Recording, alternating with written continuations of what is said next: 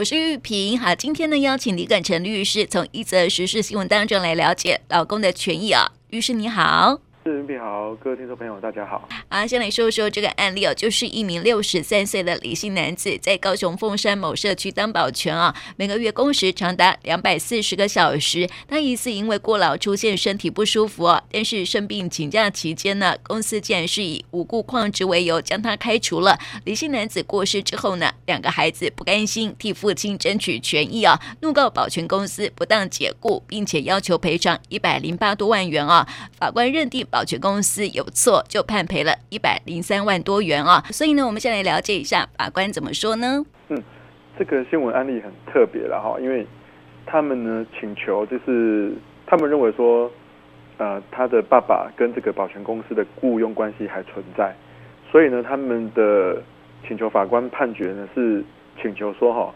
确认他爸爸的雇佣关系跟保跟保全的雇佣关系到他爸爸死亡为止，好，这个。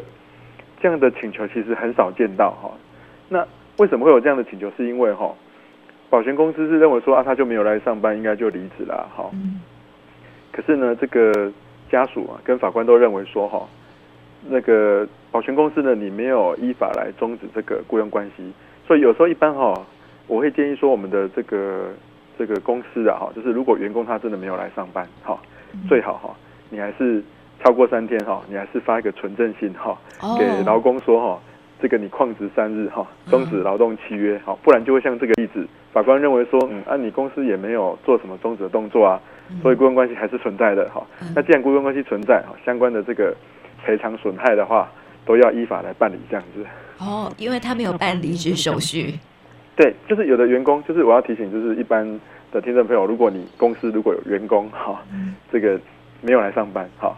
那你最好还是发个存证信跟他说，哎，比如说你已经超过三天没有没有来了，那你就发存证信说好，因为你已经旷职三日了，终止劳动契约，这样让法律关系比较明确，不然就像。这个例子一样，哈，法官认为说、嗯、啊，那么雇佣关系还是在的哦。对、嗯、对，所以好要保全证据嘛，对不对？对对对对，对。那我想了解哈，就是说啊，公司啊，雇主没有帮老公加保老公保险哈，那么老公死亡，他的家属可以请求这个雇主赔偿领不到的丧葬金啊，丧葬啊，丧葬津贴跟遗嘱津贴吗？嗯，就是我们的劳保条例其实它有规定哈，如果你没有帮他办这个劳保的手续的话哈。那会被处罚。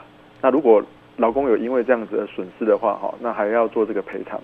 那基本上，呃，丧葬津贴的话，就是说你有支出丧葬啊殡葬费的人，就可以领主领取这个呃丧葬津贴。那如果说是呃在呃九十七年的七月十七号前有这个保险年资的话，还可以一次领这个遗嘱津贴哈。所以这个案例哈，因为你没有帮他加劳保，哈，所以他就没有办法去领取这个。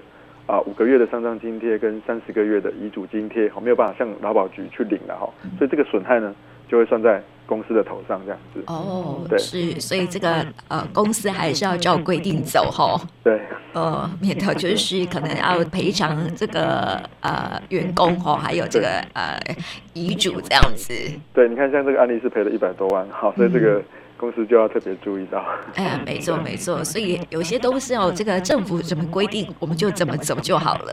对对对对，是。好，所以要不然就会有相关的赔偿责任，这样哈。就是像去年之后，我们有这个呃职业灾害劳工保护法，因为我们就有一个法律叫灾保法啊，法条现在名称都定得很长，嗯、就是你劳工来到职，你没有给他加这个啊职灾保险的话，哈，那将来如果发生职灾的时候。